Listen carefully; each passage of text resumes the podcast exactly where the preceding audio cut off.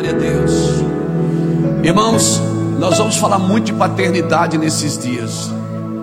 Cinco ministérios, paternidade. Vamos falar muito do nosso ministério. Vamos contar muita derrota para você.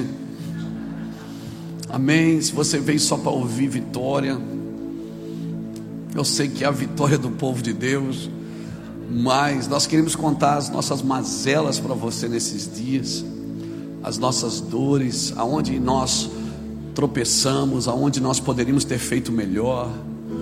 E nós estamos aqui em pastores, assim. O choro é livre, tá, irmão? O choro é livre. Então, nesses dias, eu acredito que nós nós vamos melhorar. Está ficando bom, irmão. A gente está ficando parecido com Jesus. Não adianta não ter o coração dele ainda, mas a cruz nós já temos. o coração dele a gente não alcançou ainda, mas já tem uma cruz. Já. Nós vamos chegar lá. Amém, irmãos? Esse é o anseio do coração de Deus. É o anseio do coração de Deus. Você viu que Deus preparou uma cafeteria lá embaixo? Você viu? Que, porque tem um monte de mesinha para a gente chorar assim, entendeu? Conversar. É, você sabe que nós estamos num retiro, às vezes não vai dar. Pastor precisava de meia hora, pastor precisava, às vezes não dá, né? Porque é um retiro, mas nós é, estamos prontos pelo menos para dar uma injeção assim, de tétano, assim, alguma coisa, né? Em cima do laço, a gente sempre dá muita atenção. Nós temos uma casa em Itajaí, onde funciona o Mevan Global onde a gente recebe pastores, passa um dia com a gente. Tem pastor que ficou uma semana que eu tive que mandar embora. Pastor, vai-te embora, cuidar da sua igreja, né? E, e, é assim, é uma casa gostosa, onde a gente recebe nossos irmãos, não é? E, e isso a gente faz com muita destreza. Às vezes no retiro não dá para conversar com todo mundo, não dá. O que mais, o que, o que dá para fazer é abraçar, tirar uma selfie, sentar para falar mal dos outros, assim, né? Isso ainda dá para fazer. Mas, assim, para entrar em profundezas mesmo, a gente precisa de tempo, né, gente? E a gente no Mevan gosta muito de fazer isso. Tem muita gente capacitada, muitos pastores e pastoras capacitados, que sabem ouvir, né? que sabem guardar, que sabem proteger você. Amém. Nossa, a nossa, às vezes eu penso, irmãos, que Jesus tratou Judas tão bem. Jesus tratou mais, melhor o seu traidor do que às vezes a gente trata os nossos amigos. Jesus tratou Judas tão bem. Jesus não o ofendeu. Jesus não o feriu. Jesus chamou ele de amigo. Amigo, faz o que tu tens para fazer. Ele tratou melhor Judas do que muitas vezes eu trato os meus amigos.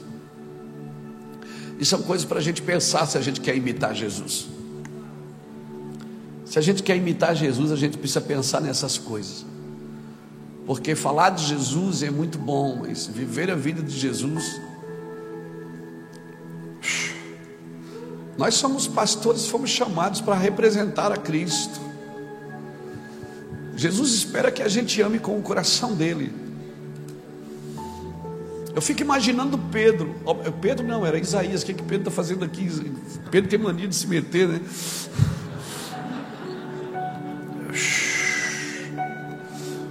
Imagina, você lê Isaías do capítulo 1 ao capítulo 6, você vê Isaías dizendo: a terra está acabada, a terra está destruída, a terra não tem mais jeito, a terra só tem pecador. Ele começa a acusar: ai de ti, pecador, ai de ti, não sei o que, ai de ti, não sei o que. Aí no capítulo 6 ele diz: no ano que morreu o rei Uzias, eu vi o Senhor e vi que a terra está cheia da sua glória. Ou seja, até ele ter um encontro real com Deus, ele só via defeito e problema. Quando ele tem um encontro real com Deus, ele diz: A terra está cheia da sua glória. E aí, sabe o que ele diz? Eu vou morrer, porque eu sou homem. Sabe o que, que ele estava dizendo, irmão? A terra não está tão ruim assim. É eu que só vejo maldição nela. Muda meus lábios, Senhor. E o Senhor passou brasa na, nos lábios dele e disse: A tua maldade foi arrancada. E dali por diante ele começa a se tornar o, o, o profeta do Messias, ele começa a profetizar esperança ele começa a declarar que virá o Messias, ele, ele é considerado o profeta messiânico. Ei, você precisa entender, pastor, você está aqui para preparar o caminho do Senhor, e você não pode olhar para a terra com seus olhos, você tem que olhar para a terra com os olhos do Senhor que amou o mundo. Se você olhar para a terra com os seus olhos, você só vai ver maldição, você só vai ver problema, você só vai ver pecado, você só vai ver derrota. Nós não precisamos mais de diagnóstico, de gente dizendo que está ruim. Não adianta mais ninguém andar no meio do vale de ossos secos e dizer: Ó, oh, está seco, ó, oh, está seco, ó, oh, está seco. Não, a gente precisa que alguém ande no meio do vale e diga: ressuscita Ó terra que estava morta, ó vale de ossos secos, torne a respirar. Eu posso ouvir o som de um avivamento.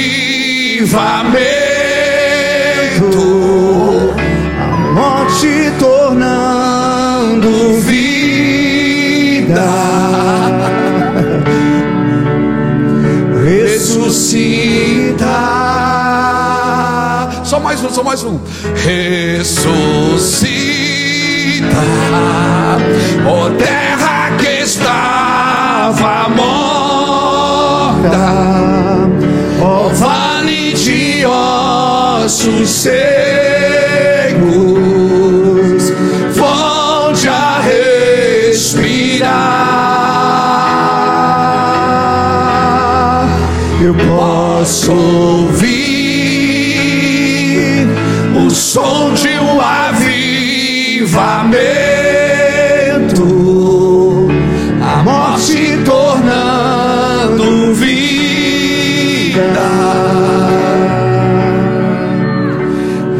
Ressuscita.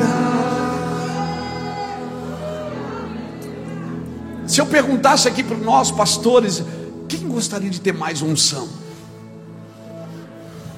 Quem gostaria? Aí eu te pergunto: me dá um motivo para Deus te dar mais unção. Me dá só um motivo. O que, que você vai fazer? Vai comprar mais cadeira? Que, você vai fazer?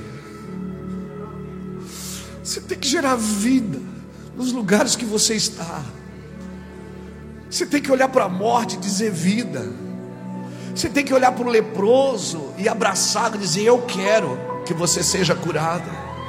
Você está aqui para trazer vida, para preparar o caminho do Senhor. Teve um homem que preparava o caminho do Senhor.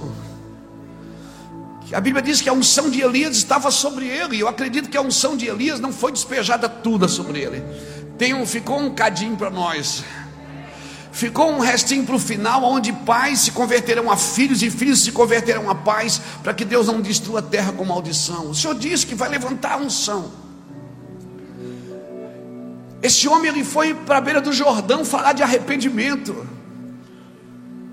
E quando as pessoas começaram a entender o que ele estava dizendo, elas perceberam que o que João Batista estava falando, Joel falava, Isaías falava. Jeremias falava, Ezequiel falava, Daniel falava. Eles começaram a pensar, eles começaram a dizer: Uau, é, essa mensagem é diferente, porque ele está falando algo que está na Bíblia. Eles começaram a pensar: Uau, é diferente. E eles ficaram apavorados, porque eles sabiam que eles tinham que mudar a forma de viver e a forma de fazer. Então eles começaram a perguntar: O que fazemos? Vamos fazer um ato profético. Vamos ungir a cidade com óleo. Isso tudo já teve o seu valor. Vamos entrar no helicóptero e, e, e ungir a cidade com azeite. Já teve o seu valor. Já teve. Vamos fazer as campanhas de, de, de cura, as campanhas de milagres, as campanhas. Tudo teve o seu valor. Mas quando João Batista foi abordado, João, o que fazemos? Vamos fazer o que? Um ato profético? Vamos construir uma igreja? Ele disse: Não.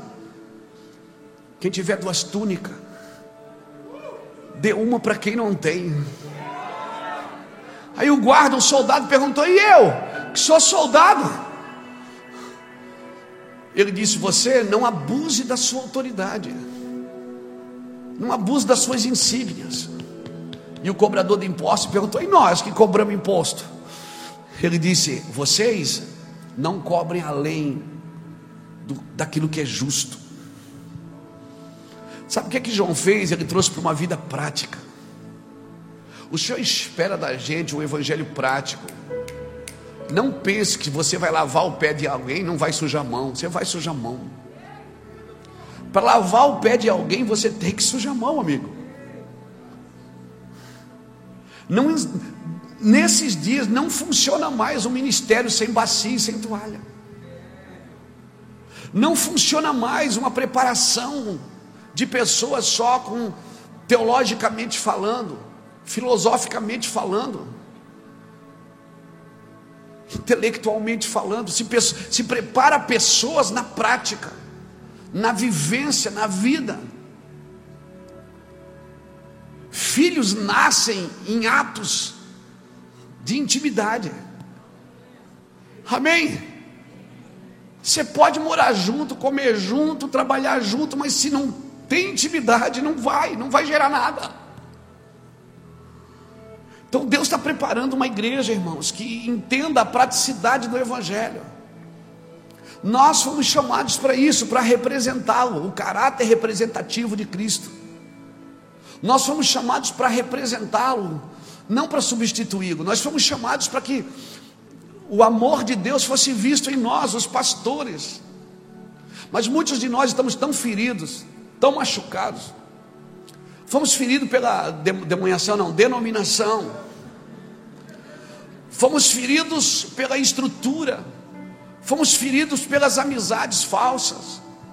Fomos feridos por traições, somos feridos pelas necessidades. Quantos irmãos vivem hoje em necessidade? Homens bons de coração, mulheres boas de coração, mas então foram feridos pela carência, perderam seus filhos para o serviço ministerial. Então nós não estamos representando bem a Cristo. Nós não fomos chamados para trabalhar para Cristo, nós somos chamados para estar com Cristo. O trabalho nada mais é do que o extrato do relacionamento. Porque eu me relaciono com Ele, então eu tenho vontade de me envolver com o que Ele está fazendo, não com o que eu quero fazer. Essas coisas, cada ano que passa, irmãos, elas vão ficando mais claras para a gente. Pensa nisso, nos faz chorar. Por quê? Porque às vezes eu sento e fico pensando, Senhor, será que tudo isso vale a pena? E a gente acredita um pouco mais. Eu queria que você abrisse sua Bíblia, eu queria compartilhar com você alguns pensamentos aqui, pelo menos para a gente ir dormir com raiva da gente. né, Roberto? Dormir com raiva da gente, pelo menos, né? Não é? Que eu acho que é a única raiva que Deus permite você sentir. Você dormir com raiva de você, você pensar, eu não sou crente. E Deus vai dizer, tem razão. Você está olhando para a terra com seus olhos. Irmão, Isaías para mim é muito claro, porque se você ler até o capítulo 6, você vai ver que Isaías, ele só declara coisa ruim. No ano que ele que morre o rei Uzias, né? O Uzias representa o orgulho, aquele rei que começou a reinar aos 16 anos, fez tudo que era reto, enquanto buscou o Senhor, o Senhor o abençoou. Mas depois, exaltando o seu coração, ele quis fazer o trabalho que não era dele, achou que pode fazer tudo. E aí ele morreu leproso. E a Bíblia diz que no ano que morreu o rei Uzias, eu vi o Senhor. Ele disse: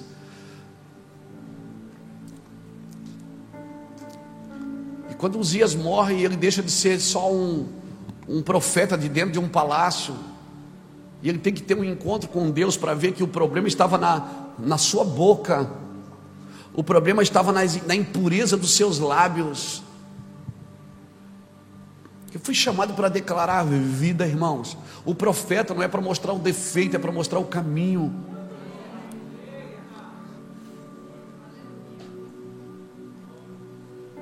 Profeta que só mostra defeito, certamente ele está doente. Deus quer nos, Deus quer nos fazer encarnar a profecia, irmãos.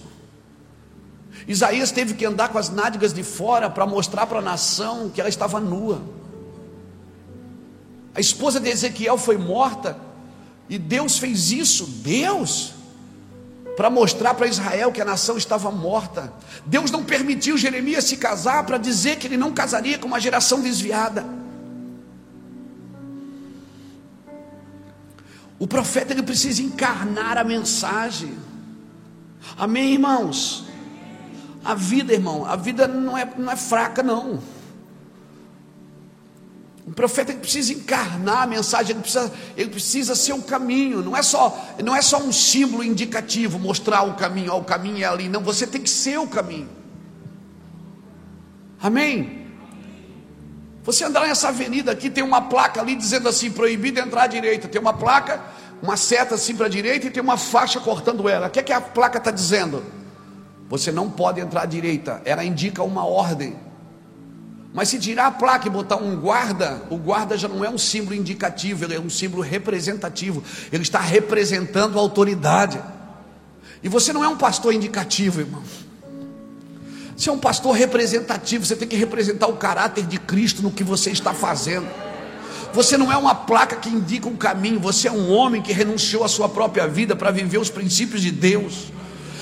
Para quem olhar para você e dizer assim: para onde eu vou? Você está entendendo? Porque se tiver uma placa ali e o guarda chegar e dizer: não pode entrar, eu digo: mas tem a placa. Ele diz: não, mas eu estou aqui, pode entrar.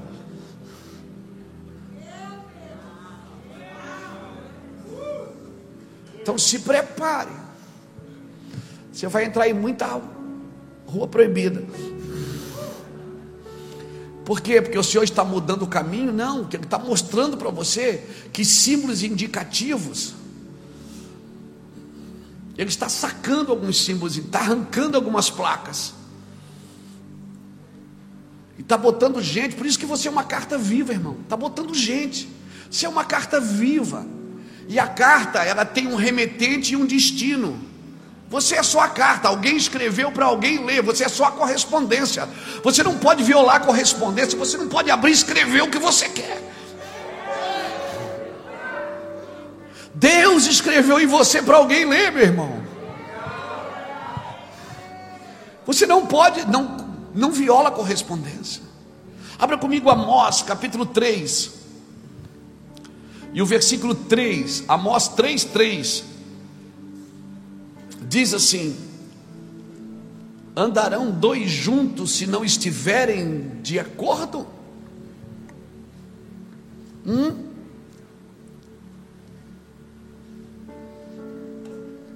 Andarão dois juntos se não estiverem de acordo? Rugirá o leão no bosque sem que tenha a presa? Levantará ele no covil a sua voz, se nada tiver apanhado? Cairá a ave no laço em terra, se não houver laço para ela? Levantar-se-á o laço da terra sem que tenha apanhado alguma coisa? tocar-se-á a trombeta na cidade e o povo não estremecerá? Sucederá, sucederá algum mal na cidade e o Senhor não terá feito?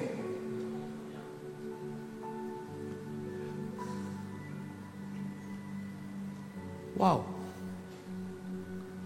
certamente o Senhor Deus não fará coisa alguma sem ter revelado ao, o seu segredo aos seus servos, os profetas. Irmão, nós precisamos construir algo para o futuro. Obrigado, Senhor, por esta palavra. Estende a mão para cá, me abençoa. Fique aberto para receber essa palavra. E me abençoa, porque eu não tenho tudo, eu não sei tudo que eu vou dizer, mas o Senhor sabe. Receba essa palavra. Pai, eu estou aqui para te servir. Querido, nós precisamos construir algo para o futuro.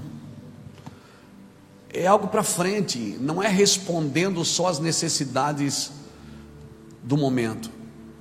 Eu vejo muita gente dizer, irmão, está voltando tudo no normal. Logo, logo a igreja volta ao normal. Irmão, tomara que ela não volte mais. A igreja não tem para onde voltar. A igreja tem que seguir. E eu não quero mais voltar para um, ministro, para um evangelho dirigido por mamão.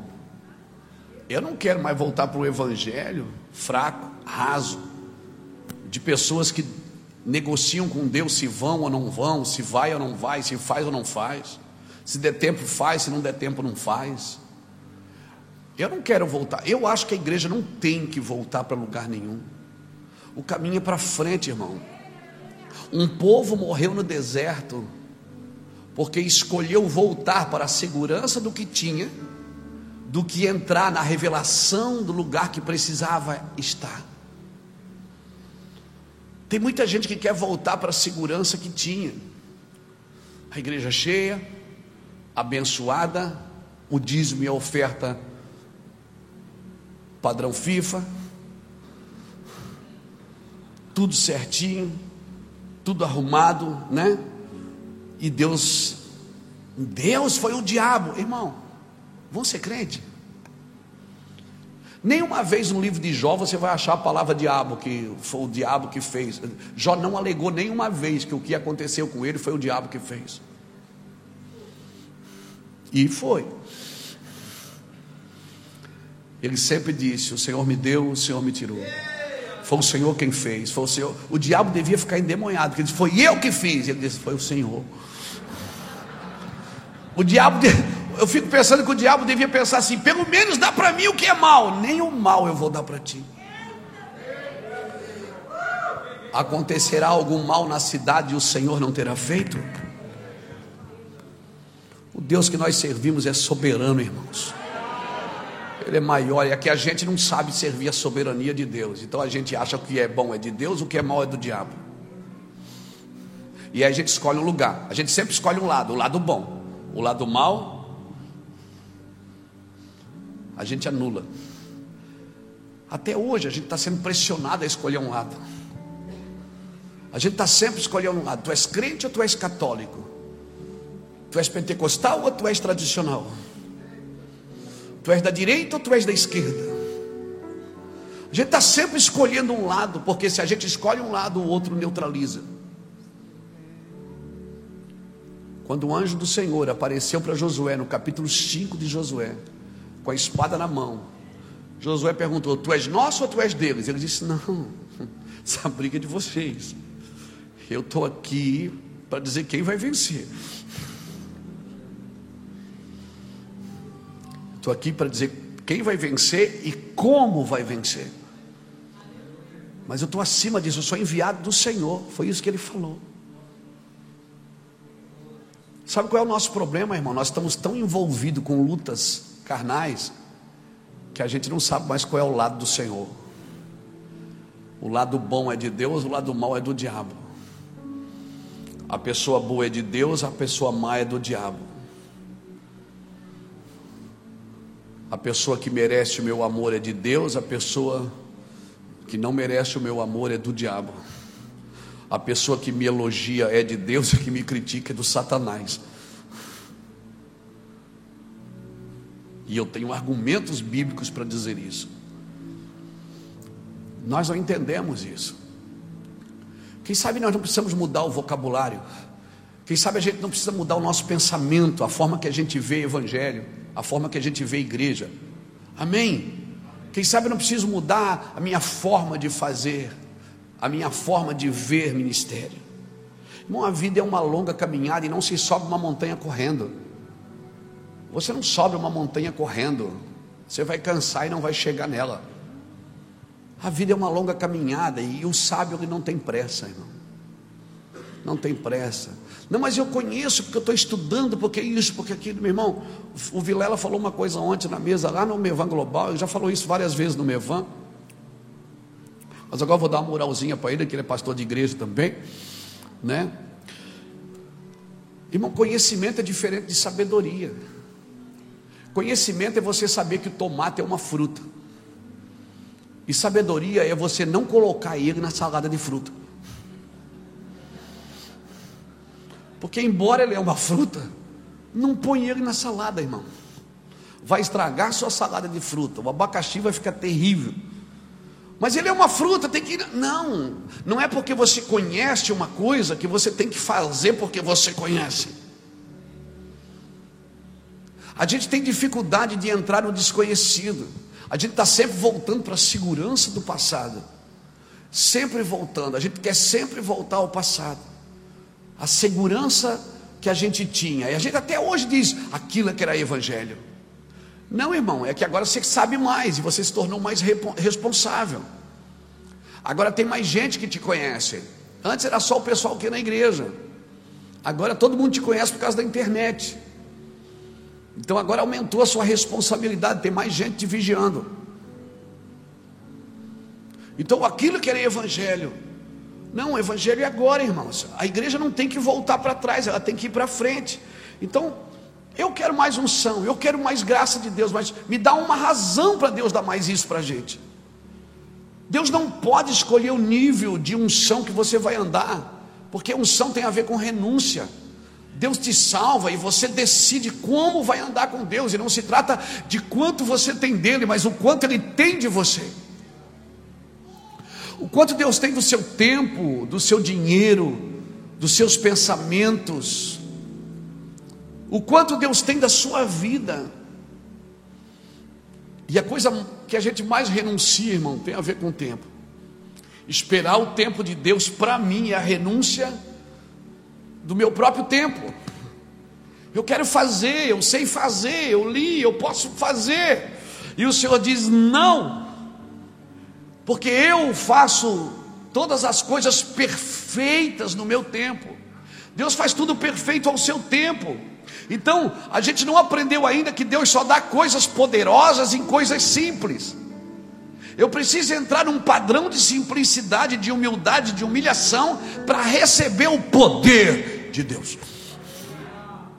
O poder de Deus é manifestado nas coisas simples. E é tão simples que parece que é uma inverdade. Parece que não é verdade. Quando quando Deus me deu paixão, quando Deus te dá paixão para libertar, se você tem paixão para libertar, irmãos, qualquer coisa na sua mão é suficiente. Se você tem paixão de fazer o que você faz, agora se não tem paixão, irmão, você pode ter a maior igreja da cidade. Você pode ser o empresário mais bem sucedido da sua geração. Se você não tem paixão pelo que faz, irmãos. E a igreja perdeu um pouco da fome. E sabe por que, que perdeu um pouco da fome? Porque nos frustramos. E sabe por que nos frustramos? Porque a gente. Eh, Deus não tem feito do jeito que a gente espera que Ele faça. Nós estamos que nem aqueles homens no caminho de Emaús. Parece que hoje, irmão, a gente falar para alguém que a gente está bem é pecado porque eu não posso estar bem, os dias são maus. Como que eu vou estar bem nos dias maus? Se tem gente morrendo, tem gente perdendo tudo, tem gente desempregada, como que você está bem? Então o errado sou eu.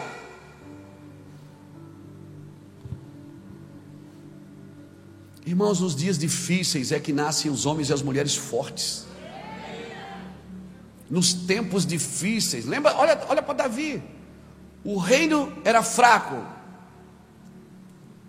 mas o rei era forte. Aí depois mudou para Salomão. O rei era forte, o reino ficou forte, mas o rei era fraco. Aí depois veio para Roboão. O reino fraco e o rei fraco. Então, irmãos, Deus está tá gerando, está gerando uma geração de homens e mulheres fortes, mas não que vão trabalhar na sua força, vão trabalhar na, na vontade de Deus, vão esperar, amém? Vão esperar a vontade de Deus. E uma coisa mais certa da sua vida é que você vai morrer um dia. Você crê que vai morrer um dia? Tá. Essa é a coisa mais certa. E a coisa mais incerta é que você não sabe quando. Ou você trabalha sabendo que vai morrer, ou é melhor não saber quando. Nós precisamos manifestar a glória de Deus nesses dias, irmãos. Amém. Amém. Nós precisamos aprender a esperar o tempo de Deus. No tempo de Deus as coisas se empoderam. Tem gente arrombando porta aí que Deus não abriu. Tem gente entrando em ambientes que Deus não deu. Sabe qual é a diferença de uma lagarta para uma borboleta? É o tempo.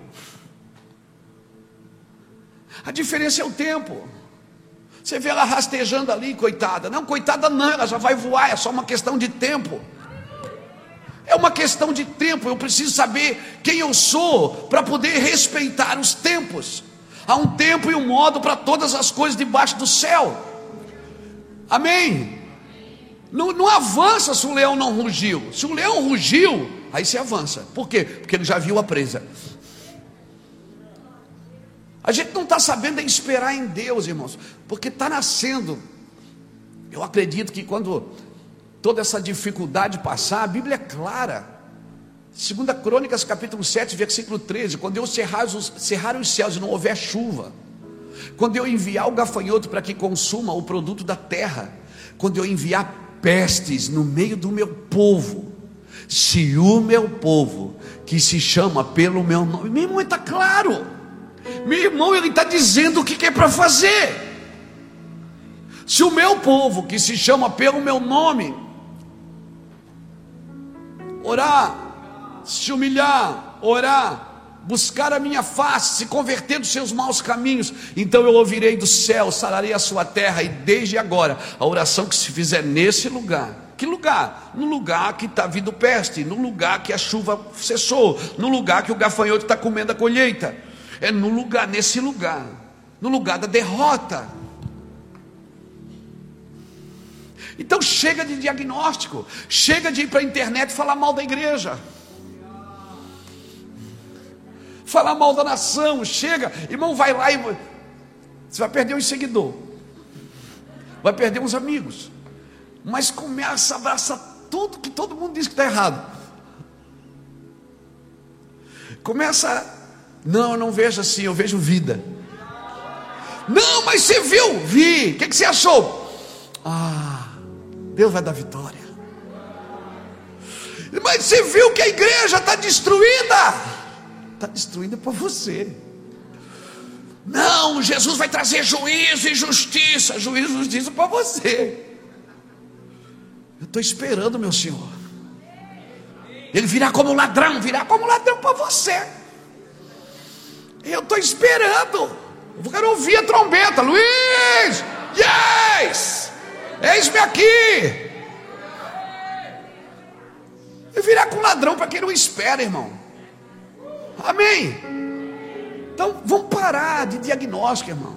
Pega o microfone no, no seu domingo, na sua congregação e diz: Meu Deus, que dia abençoado. Mas, pastor, estou com dor de cabeça. Estou mal. Bom, eu já tive a oportunidade de fazer um velório e um casamento no mesmo dia. De manhã. Nós fomos fazer um velório. Todo mundo chorando, aquele desespero. E eu lá chorando também. Deus, tem misericórdia dessa casa, dessa família. Enterramos. De noite estou fazendo um casamento. Com o mesmo paletó. Estava cheirando a vela ainda.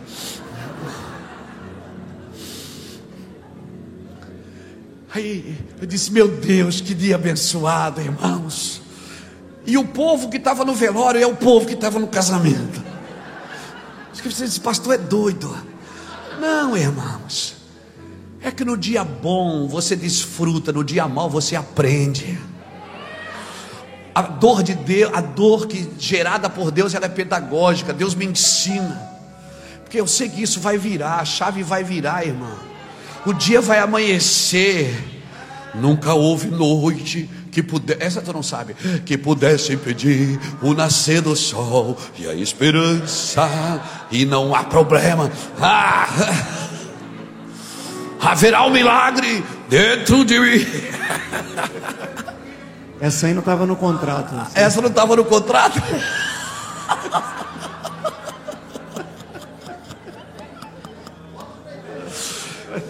Aleluia. Glória a Deus. Saudade do playback, viu, meu irmão?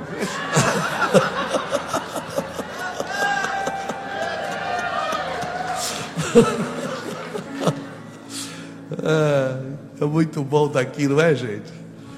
Sabe, nós não entendemos a vida ainda. Eu acredito que a gente, ah, mas pastor, eu sou humano, eu preciso expor as minhas emoções. Ok, irmãos. Então a Bíblia é clara, Tiago capítulo 4 diz isso. Está alguém aflito? Ore. Está alguém contente? Cante louvores. Está alguém doente? Chame o presbítero e ore. A oração da fé curará o doente. E se tiver cometido pecado, então se acha quatro tipos de pessoas aqui: o aflito, o contente, o doente e o pecador, tudo no mesmo culto.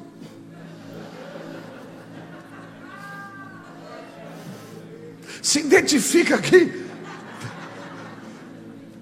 Quem está aflito, levanta a mão. Quem está contente? Tem alguém doente? Vamos orar. Quem está em pecado?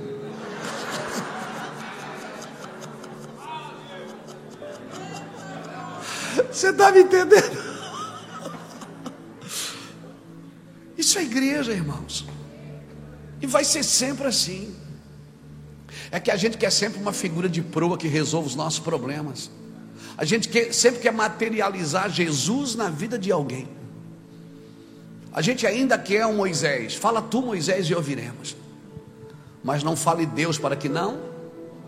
Porra, é isso que Deus quer matar a gente. Irmão, se Deus não te matar, quem vai te matar é o pecado. A diferença é que tudo que Deus mata, Ele ressuscita. Pecado não, o salário do pecado é a morte. Mas o dom gratuito de Deus é a vida eterna, irmão. Então eu prefiro que Deus me mate. Eu prefiro ser morto por Deus. Meu Deus, mas aquele irmão tinha tanta promessa. Lembra aquele pastor? Tinha tanta promessa e morreu de Covid.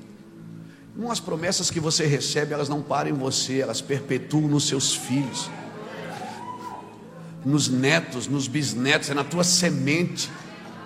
Amém? Mas como é que pode? Aquele cara morreu.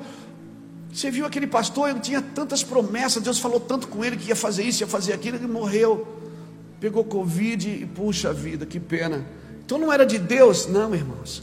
Deus falou para Abraão: em ti serão benditas todas as famílias. Abraão viu isso, mas eu estou aqui. Você está aqui. Você não viu, Abraão não viu, mas deu continuidade. Por isso que, pela fé em Jesus Cristo, eu também sou o quê? Filho de Abraão. Eu também sou filho de Abraão. Então, quando Deus promete para você, não tem a ver só com você. Por isso você precisa alinhar a sua vida, porque as suas decisões vão afetar as suas gerações. A sua decisão vai afetar seus filhos, vai afetar seus netos. Eu recebi uma palavra. Puxa, talvez eu não vou viver tudo que Deus falou, mas os meus filhos vão, meus netas vão, meus bisnetos vão os tataranetos vão, porque se a Bíblia é verdadeira, e eu creio que é, ele fará, fará misericórdia até mil gerações. Eu vou viver isso, irmão. Você vai viver isso. Então nós precisamos entrar nesse lugar, mas Deus não fala comigo, pastor. Eu vim aqui atrás de uma palavra. Meu irmão, o professor, quando está dando aula, ele fala: mas quando ele está fazendo a prova, ele fica quieto. Mas então eu não sei nada da prova, é porque você não prestou atenção na aula. Então eu vou fazer a prova de novo. Não, vai ter que fazer a aula de novo. e prestar atenção no que ele está dizendo, para quando chegar a hora da prova, você lembrar do que ele disse. Doze homens entraram numa terra, mas só dois lembraram do que Deus disse. Dois disseram assim: O Senhor falou que era nosso.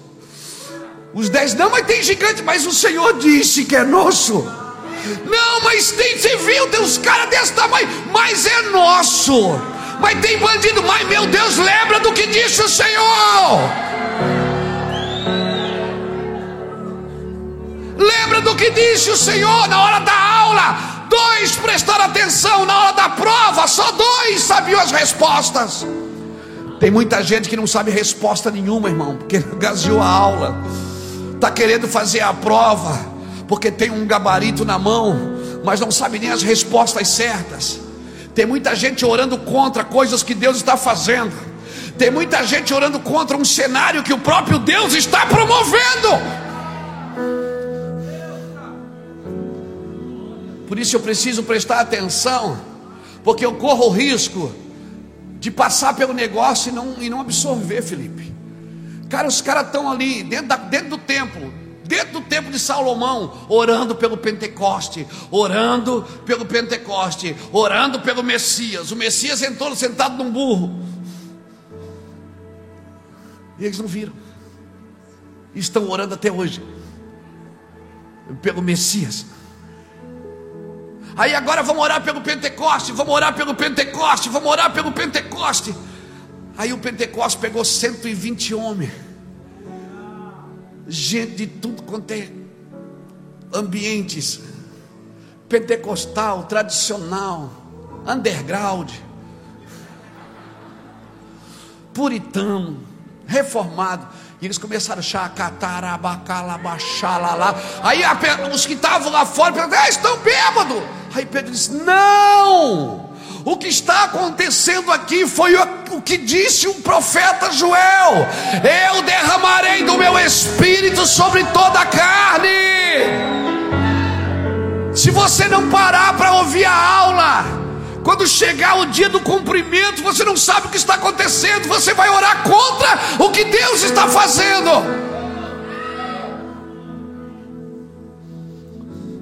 Então o que é que eu faço? Para tudo, até de orar. Para quê? Para saber o que eu devo orar.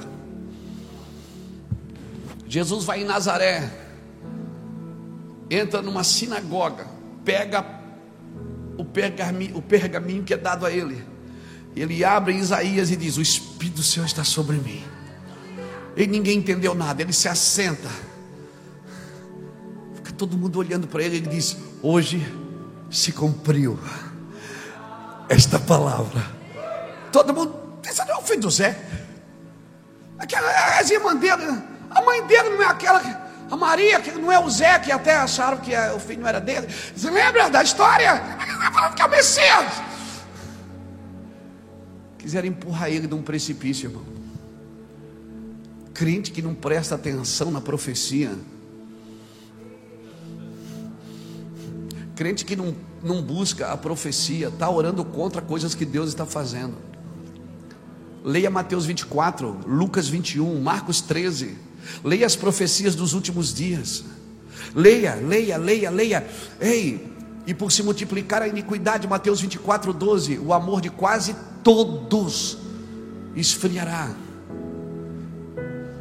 Se eu quero viver o que poucos vivem, eu não posso fazer o que muitos fazem.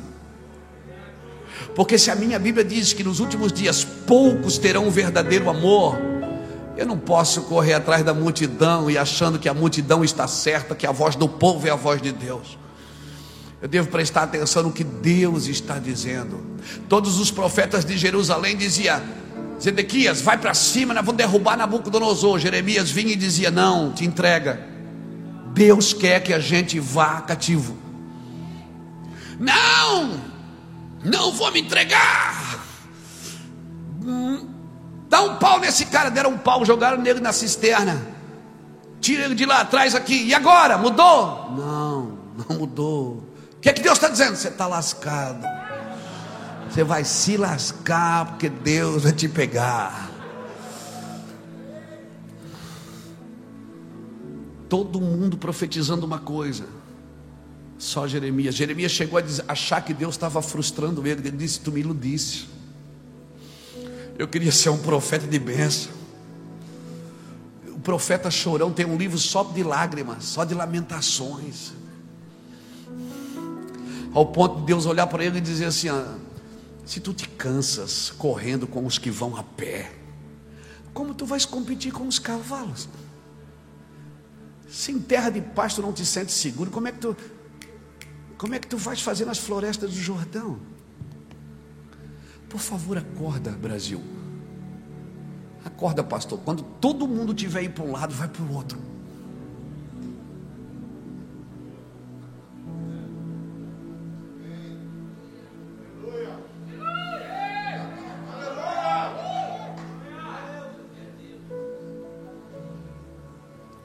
Não estou falando politicamente. Não me traduza na carne. Me traduza no espírito. O problema é esse. É que se Deus demora, eu faço um bezerro para mim. Se Deus demora para fazer, dá, vamos fazer um bezerro, vamos fazer um Deus aqui para nós, cara. Vamos adorar, a gente está precisando adorar. A gente precisa adorar, a gente é crente. Vamos fazer alguma coisa para a gente adorar. E Deus disse: Não, não produzam uma imagem. Você já tem uma imagem, sou eu, você é a minha imagem. A palavra imagem vem da palavra tselém, que quer dizer lugar vazio. Deus está dizendo o seguinte: te esvazia para vocês poderem entender quem eu sou na sua vida. Você já tem uma imagem, eu sou sua imagem. Não faça para ti imagem. Não coloque ninguém no meu lugar. Esse lugar é meu. Você está esperando. Você está esperando o que? Vim da onde? Você acha que Brasília vai mudar alguma coisa, amigo? Você acha que algum governo vai mudar alguma coisa? Sabe o que vai mudar? Alguém que entregue o coração para Jesus e deixe Jesus conduzir. Nenhum governo da terra subsistirá à sua vinda, porque a pedra que foi cortada sem a ajuda de mão de homem vai dar contra o pé da estátua e um novo governo será estabelecido. Então o que eu faço agora? O meu trabalho agora é orar. É orar por César, é orar por Ciro, é orar por Nabucodonosor, é orar por Dario, é orar por Assuero, é, é, é orar por Davi, é orar por Saul. É levantar as mãos. Senhor, mas ele é mau, mas ele é mau. Então, Senhor, dá um coração bom para ele. Mas o coração dele é de Deus, Senhor, dá sabedoria para que ele não fique soberbo.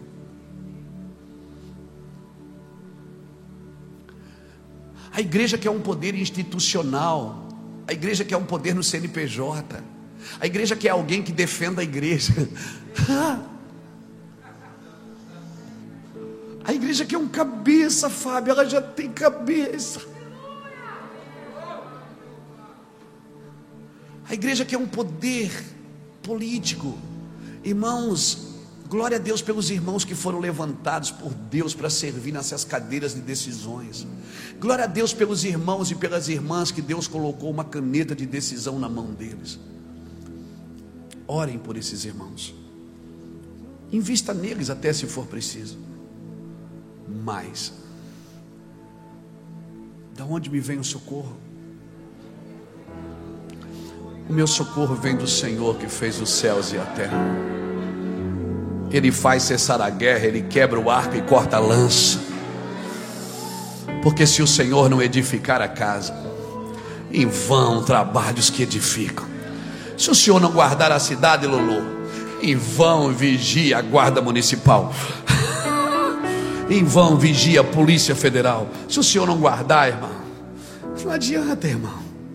Não adianta se o Senhor não guardar a cidade, então vamos servir a nossa nação. Eu amo o meu Brasil, eu amo a minha pátria amada. Dos filhos deste solo, tu pode ser mãe gentil, mas pai, mas pai, pai a gente já tem, viu? Pai, nós já temos um pai. Oh, aleluia. Certamente o Senhor Deus não fará sem primeiro revelar os seus segredos aos seus servos, os profetas. Então por que, que ele não está revelando os profetas? Não, não está dizendo que ele, tá, que ele ia revelar os profetas. Está dizendo que ele ia revelar aos servos os profetas. É servos? Porque o profeta que não é servo, ele interpreta do jeito que ele quiser. Ele tem que, ter, ele tem que ser servo as pronúncias corretas do Senhor. Ele não ele revelará, revelará está aqui. Certamente o Senhor Deus não fará coisa alguma sem ter revelado o seu segredo aos seus servos, vírgula, os profetas. O problema é que hoje nós temos servos que não são profetas e temos profetas que não são servos. Você está me entendendo? Certamente o Senhor Deus não fará sem primeiro revelar os seus segredos. Precisamos de servos profetas, profetas que me ouvem. Mas eu profetizo, não, eu não estou falando do dom de profecia, porque o dom de profecia profetiza ao indivíduo. Eu estou falando do ministério profético. O ministério profético não profetiza ao indivíduo, ele profetiza ao território, ele profetiza a geração. Por isso que os profetas de Israel diziam: Assim diz o Senhor, ó Israel. Eles estão falando para a nação. Você está lá no culto de domingo transmitindo o seu culto. Você não está falando para aquelas pessoas que estão sentadas ali simplesmente. Você está falando para a nação. Você está falando nas regiões celestiais. Bota isso na sua cabeça. Por isso nós precisamos, irmão, nós estamos soltando. Eu estou há três meses falando de, de orgulho, de prepotência, de soberba. E aí, quando eu vejo na nossa nação atitudes de humildade, eu digo, uau, está valendo a pena. Eu achei que eu estava falando para evangélicos, mas não, eu estou falando para a nação. Eu fui para casa chorar, eu chorei num hotel lá em São Bento do Sul, estava lá com o pastor Jean e com a Vive, e, e chorei à tarde no hotel lá, porque eu comecei a, a perceber que eu não estava falando para os evangélicos que congregam no meu sede, eu estava falando para o Brasil, e um manto de humildade tocou até o nosso presidente. E eu fiquei tão feliz com aquilo, irmãos. Eu fui chorar, eu disse, Deus, então eu preciso entender. Ele disse, você não entendeu ainda. Você está pregando para aquelas pessoas que estão lá fora, achando que elas vão vir congregar com você. Você tem que entender o meu coração, Luiz. Eu amo todo o Brasil, eu amo todo mundo. Eu amo, sabe, o Islã eu amo, o Talibã eu amo. Eu amo todo mundo, Luiz. Eu quero salvar todo mundo. Aquele cara que você não gosta dele, Luiz, eu amo ele também. Eu quero salvá-lo. Então, quando você pregar, por favor, entenda para onde você está falando. Quando você fala, as palavras ecoam no ar. Você cria com a palavra. Deus disse: haja e ouve. Assim você pode criar com a palavra um ambiente de milagres, um ambiente de humildade. Eu chorei e pedi perdão, Deus, perdão, eu não entendi. Eu achei que eu era o pregador do Mevan, oficial. Ele disse: Não, filho, é muito mais do que isso, você não está entendendo.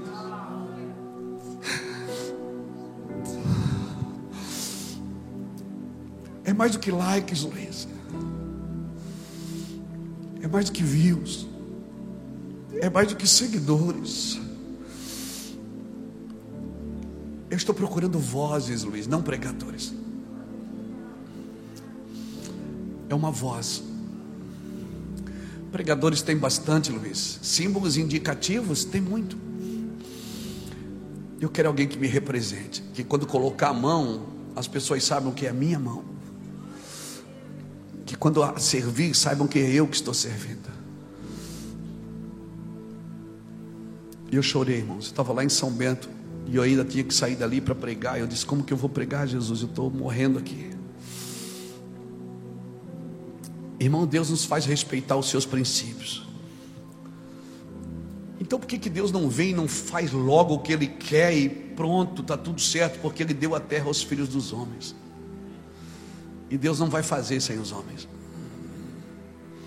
Então ele procura um homem que fique na brecha, uma mulher que consiga enxergar além da sua igreja local, um homem que consiga enxergar além dos seus 100, 200 membros, que ele consiga ver além das suas cadeiras, que ele consiga ver a profecia fluindo de dentro dele.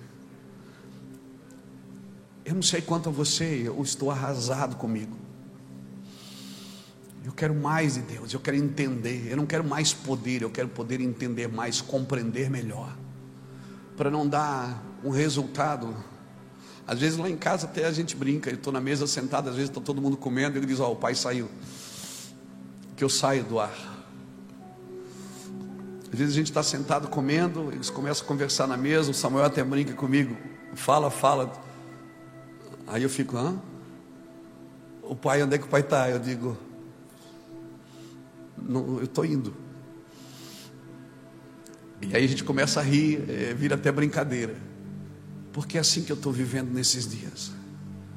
Tem lugares que eu entro que eu não quero mais voltar.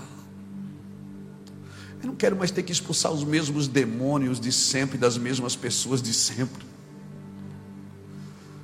Nós precisamos olhar para o mundo espiritual e ver o que Jesus quer fazer através de nós, irmãos.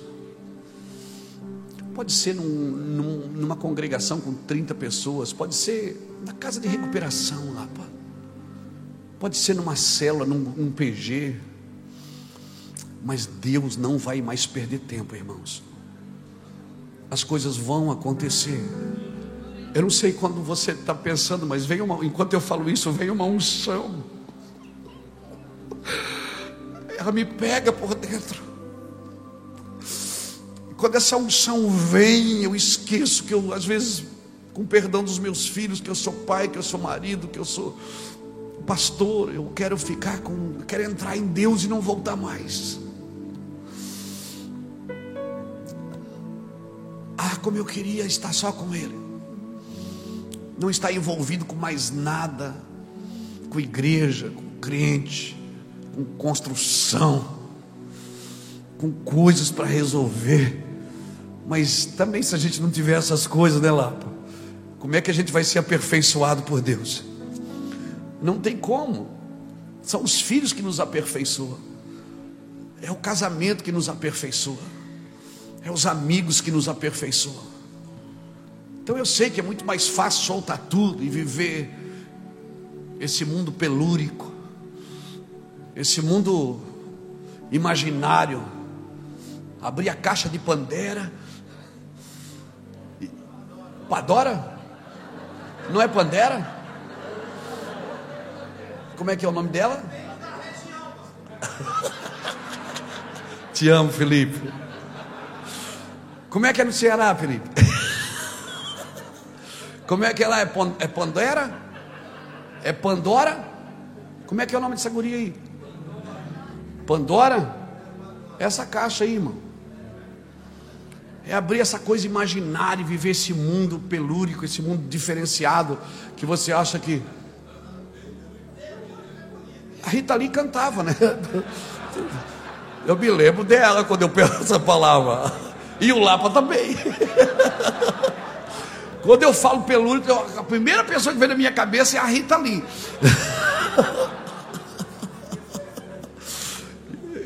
Glória a Deus, né? Glória a Deus pela Ritinha, né? Vamos orar pela irmã. Isso é minha irmã, querido.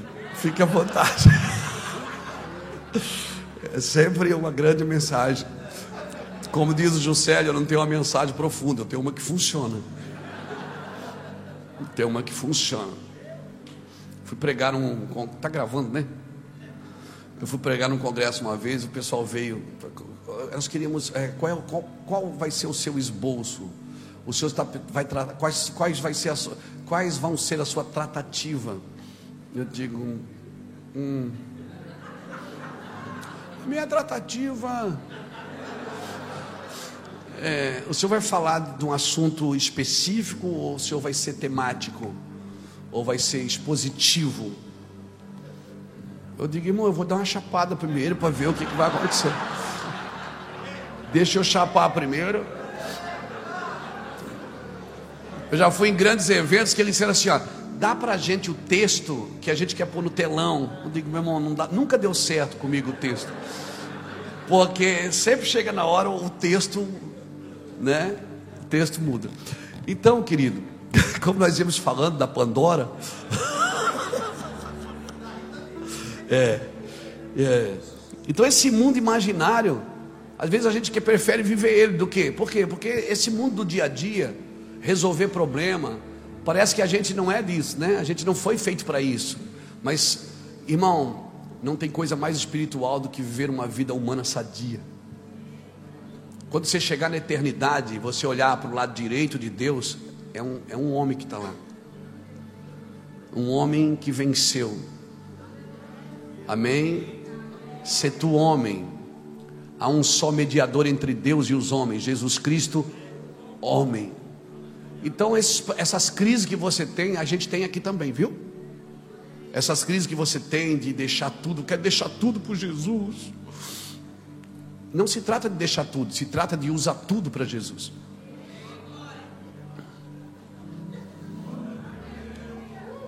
Você está me entendendo? Se trata de. Deus não mandou você deixar tudo, Ele mandou você deixar o pecado. Se você tiver que deixar alguma coisa para trás, Deus vai te pegar. Fica tranquilo, Ele, vai, ele, ele tira. Ele enche o barco depois de deixa tudo e segue-me.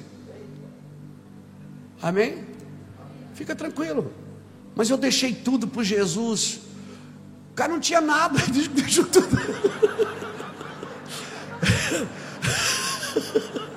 Não, é que nem aqui na enchente. Quando deu enchente em Santa Catarina, tinha irmão na igreja que não tinha nada. E chegava, pastor, perdi tudo. perdi tudo. Não tinha nada, mas perdeu tudo. Amém. Isso é coisa de crente. Então, irmão. Irmão, o que que Deus vai fazer na terra? Eu preciso saber. E ele já disse o que ele vai fazer na terra. O Senhor já disse, está claro. Amém. O que Deus vai fazer na terra, ele já disse. Ele vai fazer através do homem. Ele tem poder para fazer, mas ele não vai fazer, porque ele deu a terra aos filhos dos homens. Ele trabalha por legalidade. Amém, irmãos? Ele trabalha por legalidade, por isso que Jesus veio na terra morrer como homem, porque a chave da morte do inferno estava na mão do diabo e nenhum ser poderia tirar se não fosse homem, porque o homem entregou e o homem tem que pegar de volta. Então não peça para Deus resolver os problemas, que é que você que tem que morrer por eles. Não peça para Deus descer aqui e resolver abacaxi, que é você que tem que morrer por eles. Porque se ele deu a administração para os homens, é os homens que tem que administrar. É o homem que tem que pegar na mão e dizer: Eu vou fazer do jeito de Deus. Senão, como é que eu posso andar com ele se eu não estou de acordo com o que ele está dizendo? Se eu não estou de acordo com o que ele está dizendo, certamente o que eu estou fazendo não está de acordo. Amém? E quando é que eu não entendo o que ele está dizendo? Irmão, se ele está rugindo, se ele está rugindo, é porque ele já achou a presa. Amém? O leão só ruge se tiver uma causa. Se ele ruge, é porque ele já sabe o que ele vai apanhar. Ele está de olho, irmão. Ele já sabe o que vai acontecer, mas eu preciso ficar atento sem distração ao que ele está dizendo ao que ele está apanhando, porque se ele já viu a presa, eu preciso ver também. E quem sabe a presa não sou eu.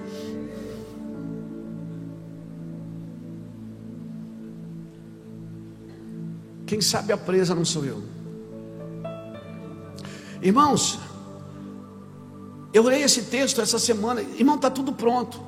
O leão está rugido, o laço está pronto, a trombeta está sendo tocada. Agora eu preciso mudar minha forma de pensar, a minha forma de agir. O meu vocabulário precisa mudar nesses dias. Se eu sei que o templo não é a igreja, eu não chamo mais de igreja. Se eu entendo que igreja somos nós, então eu não chamo mais o templo de igreja. Eu chamo o templo de templo. Amém.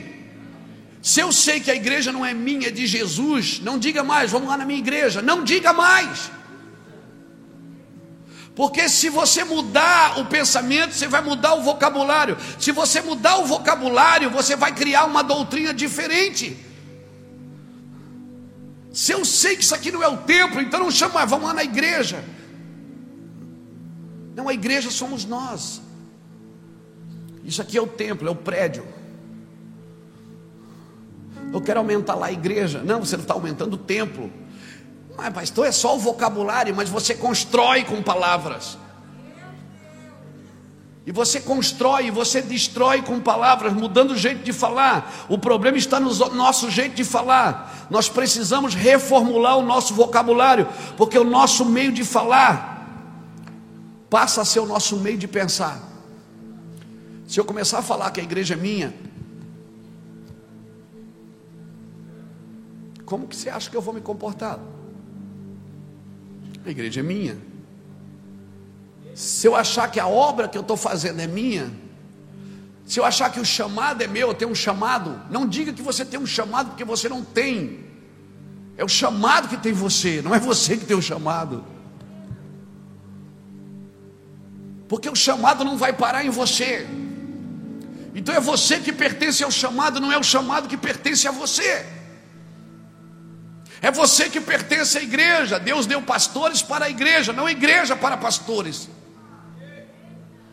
Você está me entendendo, meu irmão? O Senhor está no controle de tudo. O problema é que Deus está falando. A trombeta está trocando, está tocando, mas eu não mudo meu vocabulário.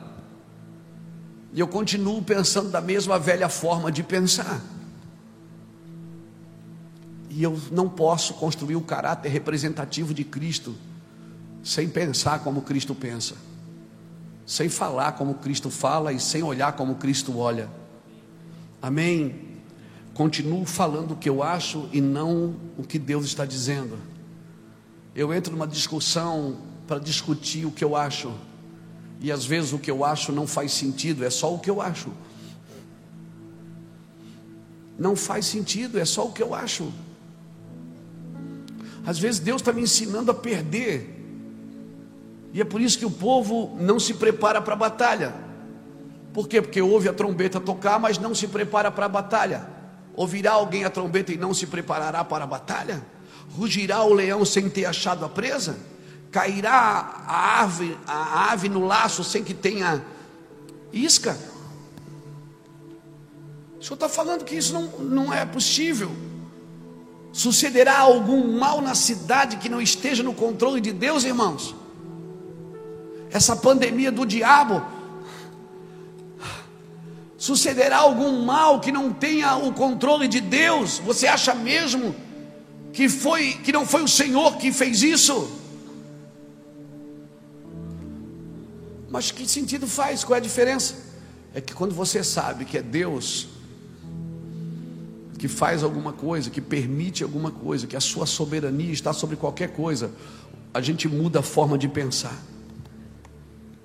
E a gente molda o nosso comportamento. Amém, irmãos?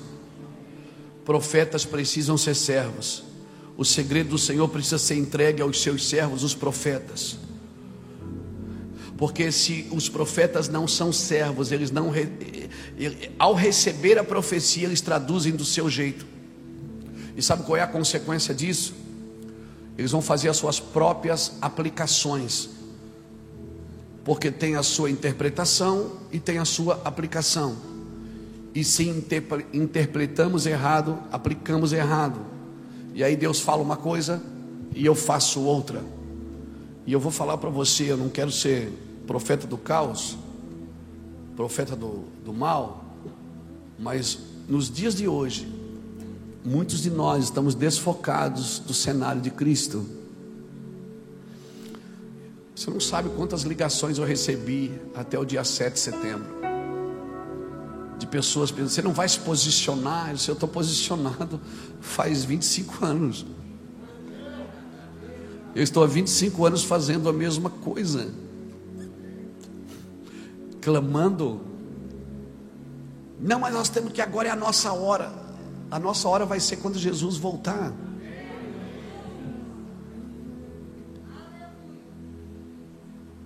Agora é a hora de todo mundo, menos a nossa hora. Quando vieram dizer para Jesus, ó oh, Herodes quer te matar, e está te procurando, vai te matar. Jesus diz: diz para aquela raposa lá, que eu estou expulsando demônio, curando enfermo, e no terceiro dia eu ressuscito. Ele estava dizendo o seguinte: o meu trato com Herodes não é agora. Agora eu tô, estou manifestando quem eu sou, quem eu vou ser na eternidade. Porque que sentido faz ressuscitar Lázaro se ele vai morrer de novo?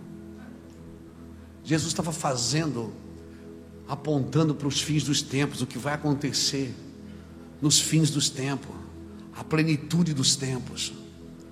Então eu vou te falar uma coisa: quem sabe eu não estou orando contra alguma coisa que Deus está fazendo. Quem sabe Deus está me fazendo, fazendo algumas coisas e eu disse: o sangue de Jesus tem poder. Quem sabe eu penso que é o diabo e é Deus. Eu ainda não ando na soberania, irmãos. Eu preciso, como Ananias, Misael e Azarias, aqueles três homens de Daniel 3, que disseram para Nabucodonosor: a gente não vai se prostrar aí, não. Não, mas se você não se prostrar, eu jogar no fogo, pode jogar. Aí eles liberam, eles dizem: olha, o nosso Deus a quem servimos é poderoso para nos tirar dessa fornalha. Ponto. Versículo seguinte: Mas se isso ainda não acontecer, nós não nos prostraremos a esse Deus. Eu oro pelo milagre, se ele não acontece, eu não vou me prostrar a outro Deus. Eu não vou procurar uma figura de proa para colocar no lugar de Jesus Cristo na minha vida. Eu amo o meu presidente, mas o meu cabeça é Jesus Cristo de Nazaré. Por favor, igreja, entre nas regiões celestiais, procure saber o que Deus está fazendo e falando nesses dias. Ou nós vamos sair do curso, mudaremos a rota do Senhor. E aí o leão está rugindo e ninguém está temendo. E sem temor não há sabedoria. E aí a gente está orando, Senhor, manda chuva. E a gente está andando sobre poços entulhados.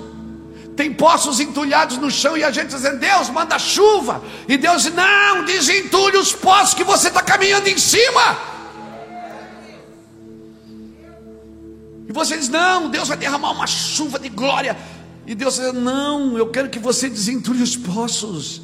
Os poços da sua família, os poços das suas heranças passadas, desentulha esses poços, tem coisa boa aí. E eu estou orando por uma coisa mais fast food, por uma coisa mais mais rápida. As muletas gospels acabaram, irmão. As muletas gospels acabaram, irmão. Estão acabando. Os caça-níqueis estão acabando, irmãos. Porque as pessoas estão acordando. Elas não querem mais um evangelho raso, cócegas, ninguém quer mais cócegas, irmãos. Nós queremos algo que nos confronte, que mostre para a gente que eu não presto, mostra para mim que eu não presto. Nós queremos Jesus em casa, não uma mensagem. Acabou, irmão, está acabando, não dá mais para voltar. Como voltar? Não, não, não. Deus está revelando aos seus profetas, aos seus servos profetas. Profetas, nós precisamos servir a profecia. Você não pode defender a sua reputação de profeta. Muitas vezes a sua reputação de profeta é comprometida para você voltar para a profecia.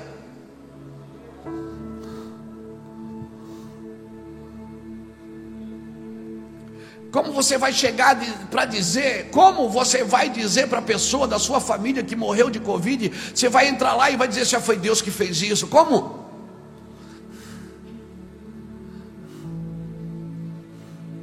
É muito mais fácil dizer que é o diabo, porque o mal é do diabo.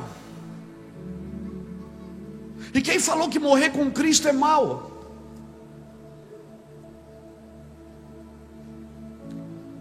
Irmãos, nós queremos fugir de uma perseguição, mas a época que a igreja mais cresceu foi quando ela era perseguida. Matava um crente no, no, no fogo, nascia 20. Eles não davam conta, eles apanhavam em praça pública, eram presos, e as coisas aconteciam, ninguém podia pará-los, ninguém conseguia pará-los.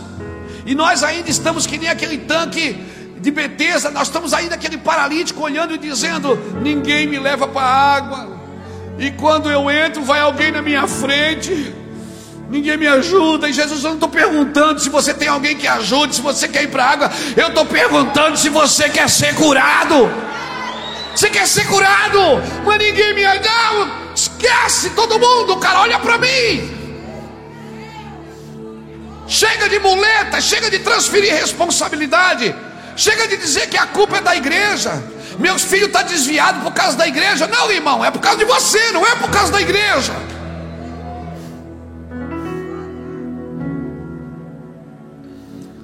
Quem doutrina seus filhos não é a igreja, é os pais que doutrinam. É melhor assumir e dizer assim: olha, cara, eu errei com meu filho, eu deveria ter cuidado mais. Pronto, Deus vai te ajudar, vai dar a mão para você e vai te ajudar. Teu filho vai voltar e vai ser um profeta. E ainda vai te usar como referência, vai dizer: meu pai estava certo, minha mãe estava certa. Você está me entendendo? A gente vai transferindo. Jesus quer ser curado, ele diz, ninguém me ajuda. E sabe o que acontece? Quando eu vou, vai sempre alguém na frente. A culpa é dele, que ele chega primeiro. A culpa é daquele cara lá que já... Se liga, mano. Sabe o que é que te falta, irmãos?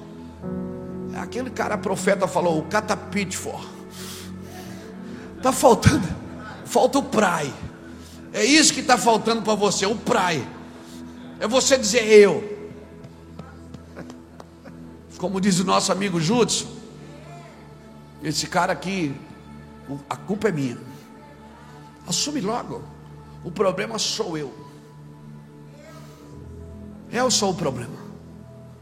Amém. Irmão, a religião ela não acompanha a revelação que Deus está dando para esses dias. Não acompanha, meu irmão. A religião sempre vai achar que você está fora do contexto.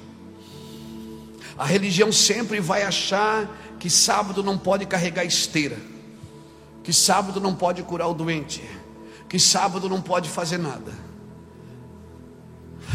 Você está me entendendo? A religião sempre vai achar um contexto para explicar o seu erro. Sempre. O problema é que a religião, irmãos, se tornou religião porque não andou mais na profecia e precisa manter a sua demanda.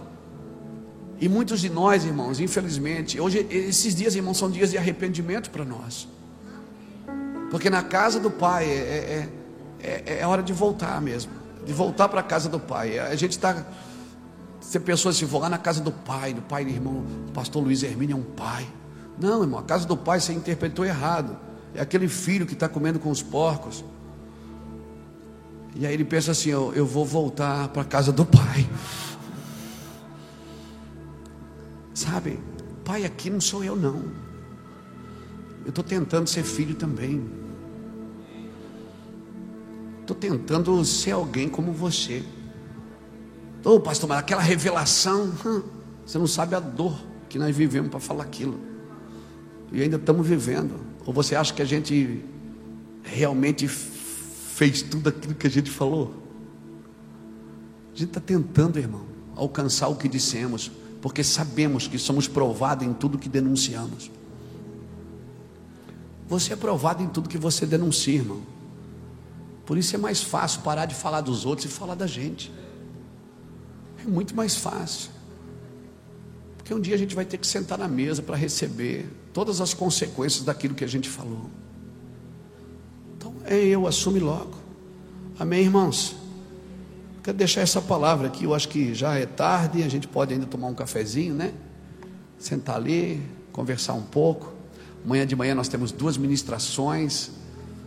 É, à noite nós temos outra ministração. Mas antes de terminar, eu não queria que você saísse agora. Eu quero orar com você. Vamos começar esse retiro assim. A culpa é minha. Vamos começar? Você topa? Cara, eu, eu preciso, eu, eu preciso mudar. Eu preciso mudar. Eu não quero ter uma igreja grande, eu quero ser uma grande igreja. Eu quero ser uma grande igreja. Eu quero, eu quero andar na presença de Deus. Amém, irmãos? Amém? Quero deixar essa palavra para você. Quero orar com você. A gente tem um recado para você muito importante, por isso é muito importante você não sair ainda. Depois lá fora você vai ter oportunidade de ver os livros, nossas camisas, ouvir sobre os nossos cursos. Vamos falar dele, deles amanhã. Você vai ter oportunidade de ouvir sobre o Going Box, como você pode ser um, ser um clube de leitura.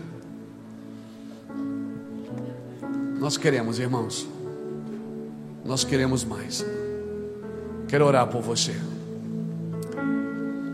Então esse é o momento de você dizer: a culpa é minha. Quem sabe o leão rugiu, eu não prestei atenção. Eu corri de medo. Mas eu era presa. O leão me queria. Eu era presa. Quando ele rugiu, eu corri. Não corre não, irmão.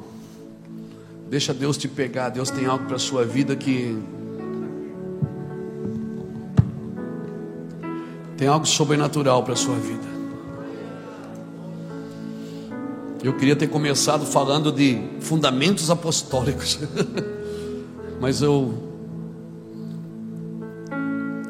Hoje, num período ali no quarto, o Senhor me deu essa palavra. O leão está rugindo, a trombeta está tá tocando, e a gente não está se preparando para a batalha. A gente está distraído com guerras tolas. Com guerras que não fazem sentido para nós, como igreja. A igreja não precisa defender a igreja, irmãos. A igreja não precisa defender a igreja. A igreja tem que defender o órfão, a viúvo, o necessitado. A igreja trabalha pelo próximo. A igreja trabalha para salvar o corrupto, o pecador, o ladrão.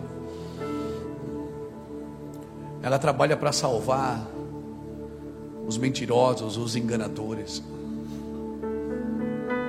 A igreja não está aqui para dizer quem é bom e quem é ruim. Igreja está aqui para dizer: Eu os amo. Quem precisa do meu amor e quem merece o meu amor. Então eu quero orar por você. Se você se sente apto, levante suas mãos, adore o Senhor e Pai, em nome do Senhor Jesus, obrigado por esta palavra. Nós abrimos essa, essa conferência, Deus, esse retiro, dizendo: Eu sou o culpado. Eu quero ser o sacrifício vivo. Eu quero tomar sobre mim toda a responsabilidade, Senhor. Toda a responsabilidade da minha cidade, do meu estado, da minha nação.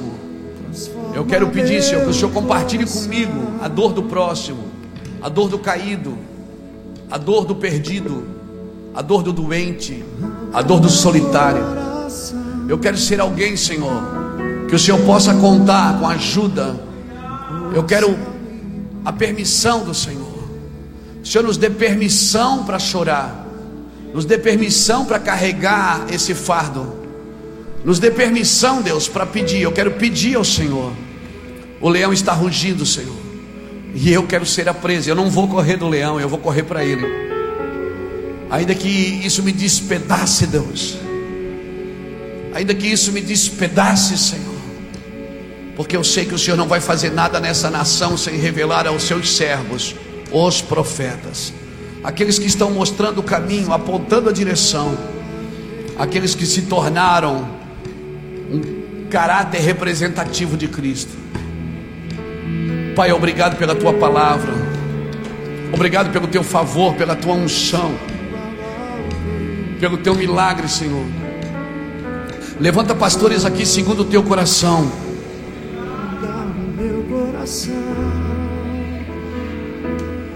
Levanta homens e mulheres aqui segundo a tua vontade. Como diz Salmo 19: expurga-me daquilo que me é oculto, e da soberba guarda o teu servo, então eu serei sincero. Então serão agradáveis as palavras da minha boca então serão agradáveis as palavras da minha boca. Então eu serei sincero, então serão agradáveis as palavras da minha boca. Expurga-me, expurga-me daqueles que me são ocultos. Da soberba guarda o teu servo. Expurga-me, expurga-me, expurga-me. Em nome do Senhor Jesus. Em nome de Jesus. Levante suas mãos, aplauda o Senhor bem forte. Só para